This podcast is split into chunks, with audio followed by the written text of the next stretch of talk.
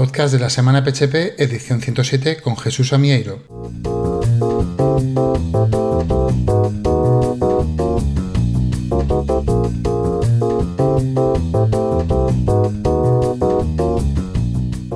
Otro podcast más de la semana PHP cargado de artículos, tutoriales, noticias, vídeos, podcast, componentes, librerías y otros elementos que espero te sean de utilidad. ¡Comenzamos!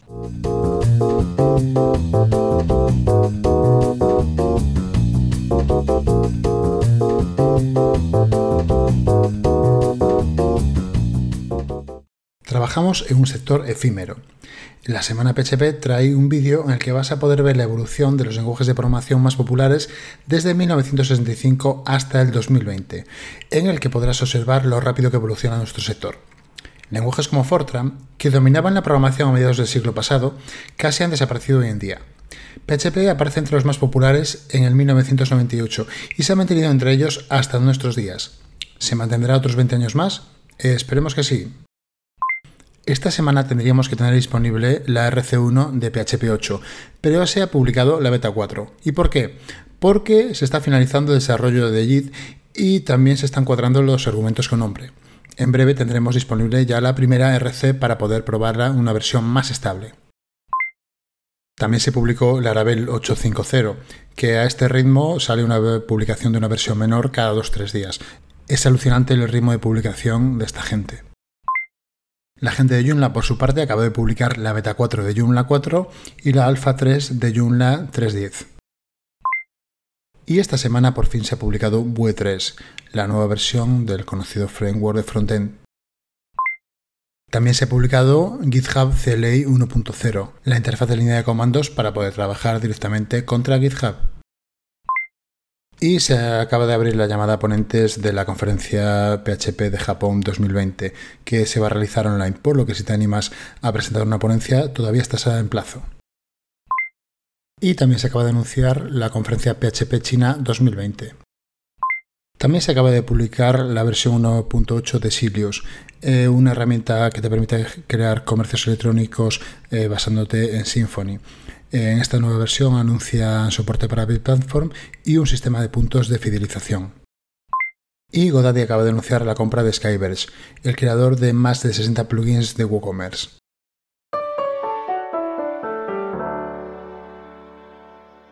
Esta edición está patrocinada por Rayola Networks, tu experto en hosting, tanto para WordPress como VPS o servidores dedicados, en los que podrás desplegar todos tus proyectos. Con Rayola tendrás tu proyecto en las mejores manos, con la última tecnología del mercado, soporte 24/7, backups automáticos diarios, migración gratuita y servicios como dominios, certificados SL, etc. Gestionar tu web no tiene por qué ser un desafío. En Rayola te damos todas las herramientas que necesitas y, cuando surge un nuevo avance, somos los primeros en implementarlo.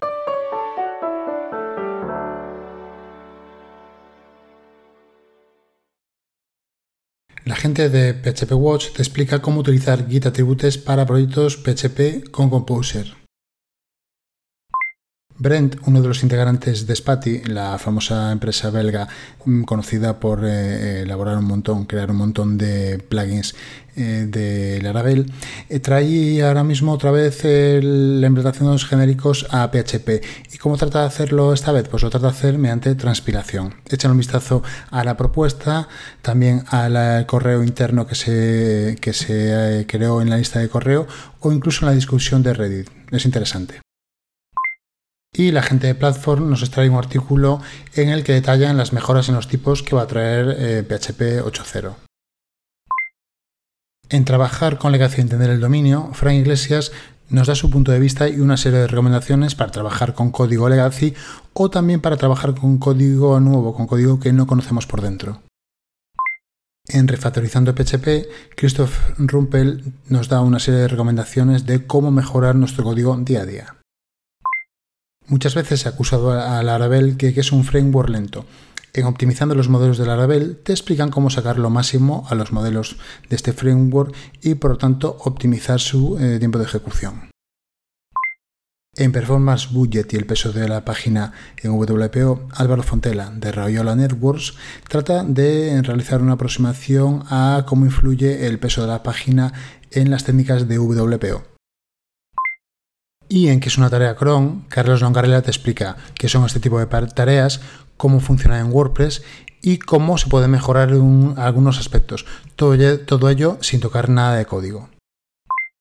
Si utilizas ACF en WordPress, este post es para ti. La gente de Wiglot nos explica cómo traducir Advanced Custom Fields en este CMS tan popular. Y la gente de Web Empresa te explica cómo configurar W3 Total Cache, uno de los plugins más conocidos en el mundo de WordPress. La gente de Delicious Brains nos trae un artículo con un montón de consejos para eh, montar un sitio de desarrollo local para WordPress.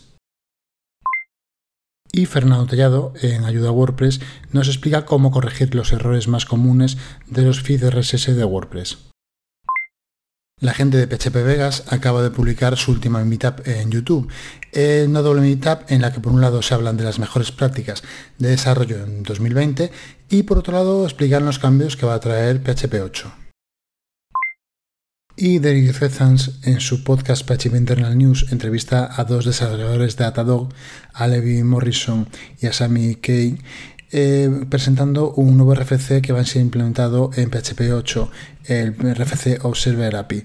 Esta funcionalidad lo que trata es de implementar eh, un observer, es decir, básicamente poder ver cuándo eh, se inicializa, se inicia una función o cuándo finaliza. Esto obviamente es muy importante para el trabajo que estos dos desarrolladores realizan en Datadog porque básicamente es una herramienta de monitorización.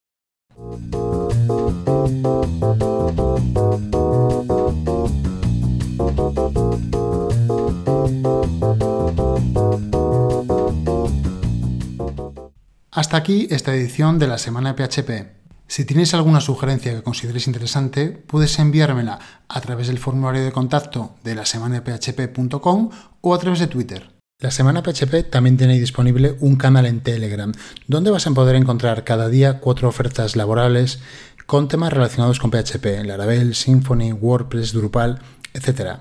Para poder acceder, utiliza el enlace t.me barra la semana PHP. Si la lista de correo o el podcast te parecen interesantes, te agradecería que se la envíes a cualquier amigo al que creas que le puede interesar o que la difundas por Twitter o cualquier otra red social. Y no te olvides de hacer una review en Spotify, Apple Podcasts o Google Podcasts. ¡Hasta luego!